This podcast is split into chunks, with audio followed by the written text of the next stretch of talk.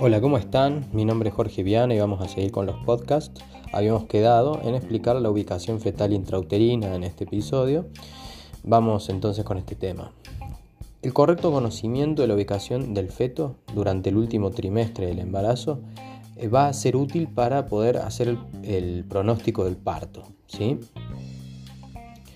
Este, una vez comenzado el trabajo del parto, la relación que hay entre el feto con el útero la pelvis materna y con él mismo, lo que va a permitir es evaluar cómo progresa el parto y cómo se va realizando eh, las maniobras obstétricas.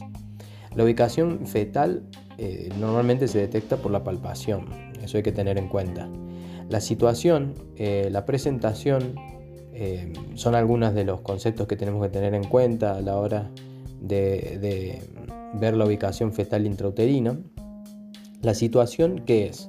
Es la relación entre el eje longitudinal del feto y la madre y las situaciones fetales son tres, ya sea longitudinal, es decir, como de arriba hacia abajo, oblicua, que tiene algún grado de, movimiento hacia, hacia, la parte horizontal, y después de oblicua puede ser eh, transversa, ¿sí? es decir, en 180 grados está el, feto.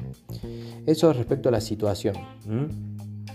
Con respecto a la presentación, el polo fetal más voluminoso que se ofrece en el estrecho superior de la pelvis lo va a ocupar totalmente y, y, lo que sí va a ser capaz de cumplir con un mecanismo de parto determinado.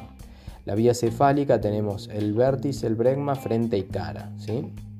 Después está la, presentación podálica, en la cual, como bien dice, se va a presentar con los pies o la parte más inferior del feto o caudal, las variantes que ofrece la presentación según la actitud que va a adoptar. Es el típico dibujo del nene que muestra eh, que está puesto en presentación sobre las nalgas completas o las nalgas incompletas o las nalgas francas. Después tenemos em, la presentación transversa. La presentación transversa, los primeros meses del embarazo, el feto se va a mover libremente en el útero y a medida que va creciendo va a colocar la parte que es más voluminosa, encefálico, en un lugar de mayor amplitud, por ejemplo en el fondo uterino. Después del séptimo mes, el polo podálico, con los miembros inferiores, que va a ser más grande en ese momento que la cefálica, entonces va a ir rotando para reubicarse el polo podálico en el fondo uterino. Entonces lo que va a hacer es la presentación de esta característica. Con respecto a la actitud, eh, ya vimos eh, anteriormente la parte cómo era transversa. Ahora, la actitud es la relación entre los distintos segmentos del feto entre sí. Por ejemplo, al final del embarazo, eh, la actitud del feto es de hiperflexión, está como todo, todo flexionado. Y la cabeza y el miembro superior flexionados sobre el tronco del feto. Los muslos del abdomen y las piernas sobre los muslos cruzándose. Y a su vez los polos cefálicos y podálicos pueden asumir distinta relación con el tronco o los miembros inferiores, entonces así eh, se hacen las diferentes presentaciones. Ahora el concepto de punto de reparo, ¿qué es? Así el punto de reparo como, como la, la, marquita de Google Map, ese, esa pestaña con un circulito, es un punto fijo determinado de cada presentación, el lugar donde va a estar cada presentación. Y después está el punto de referencia, que eh, en comparación con el reparo, que es distinto, el punto de referencia es el punto equidistante que va a permitir identificar al punto de reparo eh, particularmente. Y después está la variedad posicional.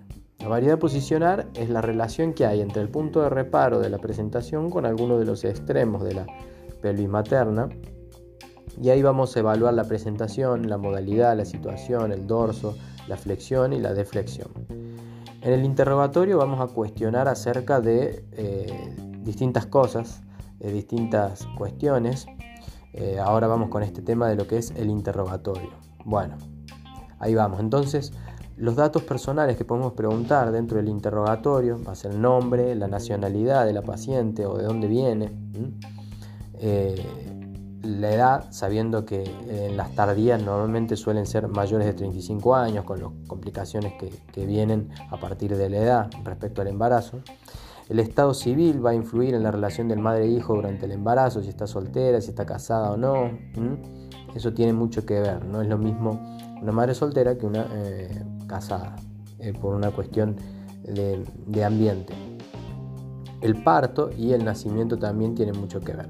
Los antecedentes heredos familiares, por ejemplo, si algún familiar tuvo diabetes, tuberculosis, sífilis, enfermedades genéticas, entre otras. Los antecedentes gemelares también. Eh, después otros antecedentes personales podemos preguntar como enfermedades padecidas ya sean nefropatías o cardiopatías, hemopatías, endocrinopatías, eh, por ejemplo enfermedades como la de tiroides, eh, infecciones, etc., que pueden influir negativamente en, en, la evolución del embarazo. Luego hay antecedentes tocoginecológicos, como ser la menarca, ¿eh? el ritmo, las características menstruales, también la fecha de la última menstruación. Hay que ver o observar el número de gestaciones que hubo anteriormente, si es primigesta, eh, es decir, la primera eh, gestación, o secundigesta, o tercigesta, o multigesta. Los números de partos anteriores, si no los tuvo, si tuvo uno, dos, tres o cuatro, siendo en el último caso multípara si tuvo abortos anteriormente, fueron provocados o fueron espontáneos, a qué edad se produjo, hubo o no dolores, se tuvo que hacer grado o no, corresponde a su pareja actual eh, el embarazo actual. Todas estas cuestiones hay que indagarlas para poder luego sacar conclusiones. El embarazo previo con un niño malformado, enfermedades congénitas o traumas obstétricos, el peso de los recién nacidos anteriores las características de los partos y el cálculo de la fecha probable de parto también hay que tener en cuenta. Respecto a los antecedentes socioeconómicos, culturales y ambientales, sabemos que hay ciertas patologías que son más frecuentes en ciertas clases sociales y en algunas mujeres que están psíquicamente agredidas. ¿sí? Hay que observar el domicilio donde vive, qué tipo de vivienda tiene, si tiene todos los servicios o no, es decir, si sufre carencia de algún tipo, ocupación de la pareja, a qué se dedica. Eh, y de la embarazada, qué grado de escolaridad tiene cada uno, etc. Después los antecedentes del embarazo actual, eh, vas a encontrar que hay hipertensión arterial, nefropatías, infecciones específicas y virales, psicopatías, etc. Hay que ver si hay amenaza de aborto, si hubo parto prematuro, preeclampsia, hemorragias, entre otros. El peso inicial, ahora lo que sí bueno, vamos a pasar al examen genital. El examen genital lo que se va a hacer, se va a efectuar el primer control del embarazo y se reitera esto cuando sea necesario. Consiste en la inspección de los genitales externos. Vamos a utilizar la especuloscopía, ¿sí?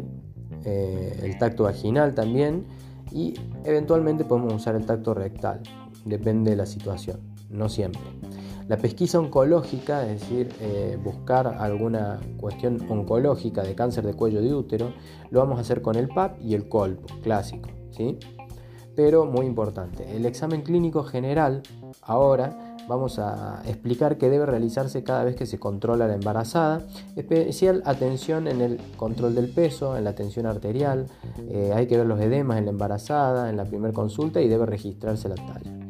En el examen clínico obstétrico incluye la exploración de las mamas mediante la inspección y la palpación y hay que buscar las mamas supranumerarias en axilas y abdomen, palpación, tumores y calostro.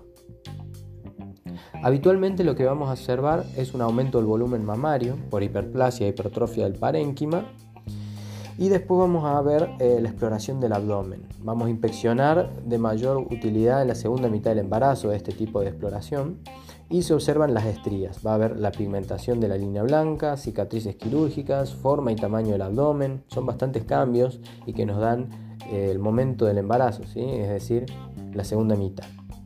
Para realizar la palpación hacemos cuatro maniobras de Leopold y la de Budín para poder apreciar la altura uterina y poder palpar el polo ubicado en lo más alto del útero. Eh, entonces determinamos el extremo superior o fondo del útero, luego realizamos la segunda maniobra de Leopold, eh, que nos va a determinar la posición fetal, y seguimos con la tercera maniobra de Leopold, donde vamos a ver el tipo de presentación, tamaño y el grado de encaje del mismo.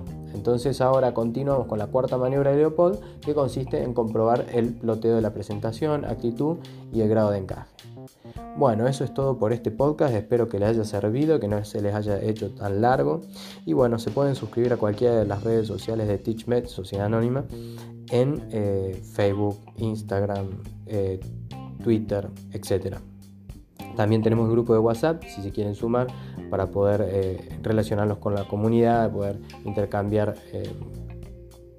cuestiones. Bueno, que anden muy bien y nos vemos en el próximo podcast. Thank you.